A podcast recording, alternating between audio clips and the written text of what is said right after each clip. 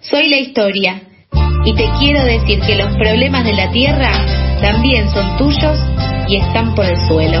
Bueno, recorremos el suelo contándote por qué el oso polar tiene sed y qué podemos hacer para alcanzarle un vasito de agua.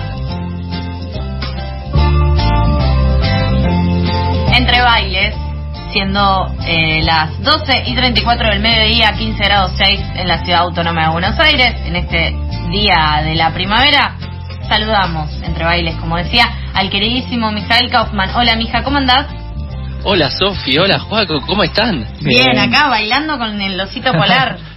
Bueno, Eh, bienvenido. Seas parte día de la primavera, día del estudiante, ¿cómo no vamos a estar Alegría. bailando? por No, y además, Día del Fotógrafo en Argentina y en otros países de Latinoamérica, Día de la Sanidad, o sea, Ahí va. entra todo. Día de todo. Y Día de cumple, todo. cumple la mamá de Lautaro de Freitas. Le mandamos un beso enorme, oyente de este programa, la mamá de Tao, eh, un beso, realmente. Excelente. Me encanta haber le, mandamos un beso entonces.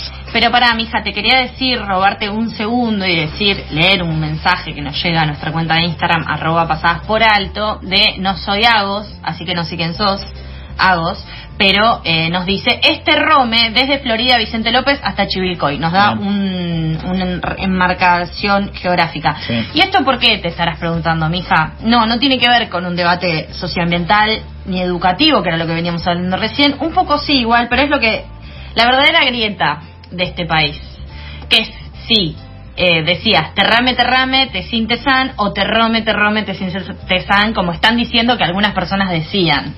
Yo no lo puedo asegurar. Con lo cual estamos haciendo una investigación eh, en este momento. ¿Vos qué decías? La verdad, Sí. Ninguna de las dos porque nunca me salieron.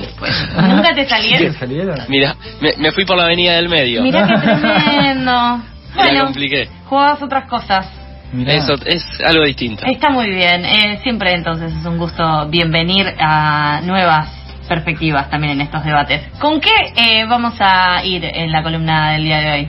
En el día de la fecha y de cara a que este viernes 24 de septiembre en todo el mundo se van a estar desarrollando miles de movilizaciones y marchas por la crisis climática y ambiental, es que en esta ocasión decidimos invitar otro amigo de la casa, a Juan Ignacio Arroyo, Juani, para quienes lo conocemos, él es cofundador de Ahora qué, es economista en deconstrucción, ahora si quieren charlamos un poquito de eso, y hace unas cuantas cosas más, entre ellas es divulgador y docente. Pero si les parece, le doy la bienvenida a Juani y arrancamos a charlar en estos minutitos que tenemos. ¿Cómo estás, Juani?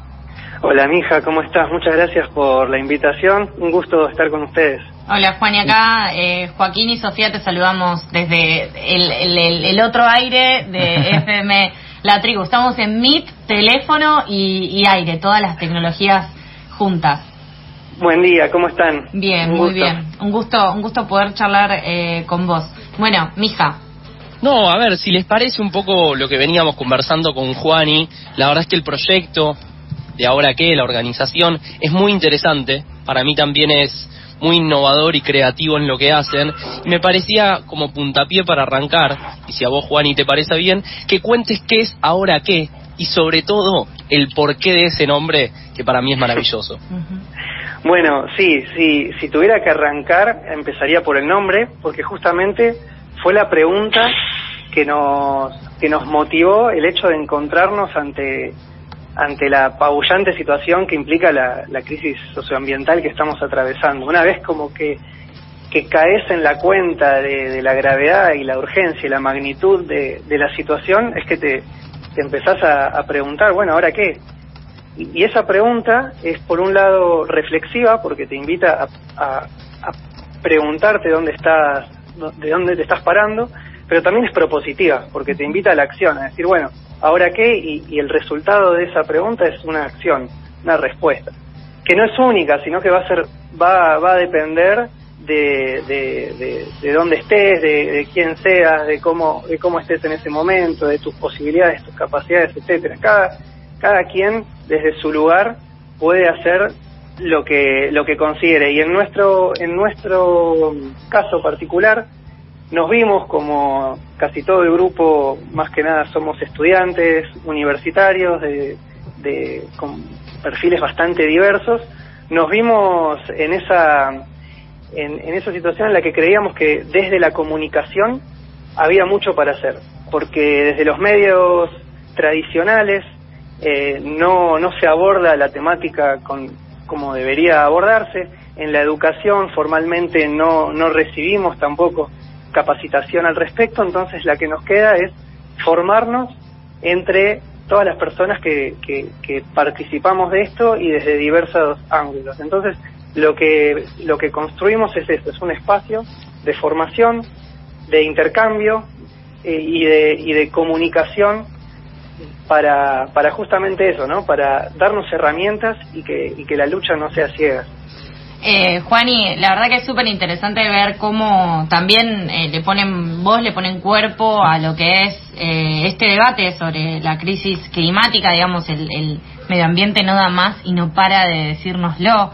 Eh, y justamente por eso también eh, tenemos este espacio en donde podemos repensar si solo basta con darle un vasito de agua al oso polar que ya no tiene dónde vivir o si podemos pensar en otros cambios más estructurales, también viendo que, que en muchos casos estas mismas, estas mismas organizaciones son las que luego eh, se presentan y pueden activar en concreto con eh, debates que están hoy en día, por ejemplo, en, en el Poder Legislativo y, y, demás. Entonces, en ese sentido, eh, primero también preguntarles si ustedes están acá en la ciudad de Buenos Aires, estudiantes de qué, como, como nos decías, si, qué, qué tan interdisciplinario es eh, este, esta organización que están teniendo y ahora qué, que aparte es una pregunta en la cual todo el tiempo nos encontramos, como bueno, loco, todo el tiempo. listo, ¿qué hago? ¿Me voy a vivir a dónde? ¿A qué planeta B? ¿No es cierto? Todo el tiempo. Mira, somos de, distintos lados. Lo loco es que el, proyecto nació en, en, plena pandemia, se terminó concretando en la pandemia. Gracias, tengo que decirlo, en ese momento, al confinamiento, que se nos suspendieron todas las actividades, tuvimos el tiempo y la energía inicial que se necesitaba, que de otra forma hubiera sido muy difícil disponer en ese entonces.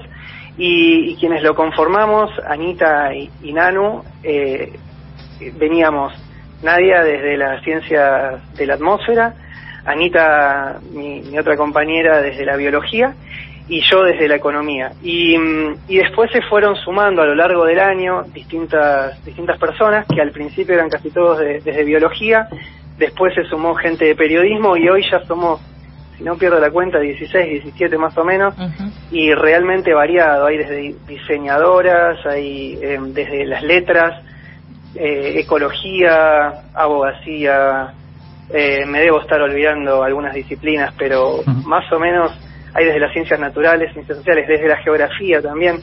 Y, y es interesante eh, porque, bueno, nuestro rol, viendo, viendo cuál es nuestro, nuestro perfil, eh, tratamos de interpretar cuál puede ser nuestro aporte. Y creemos que nuestro aporte es el de poder dar herramientas y hacer divulgación científica ambiental eh, para que después quienes también eh, se encargan de llevar adelante las distintas agendas de lucha tengan tengan elementos, tengan herramientas, tengan fuentes, tengan bases a donde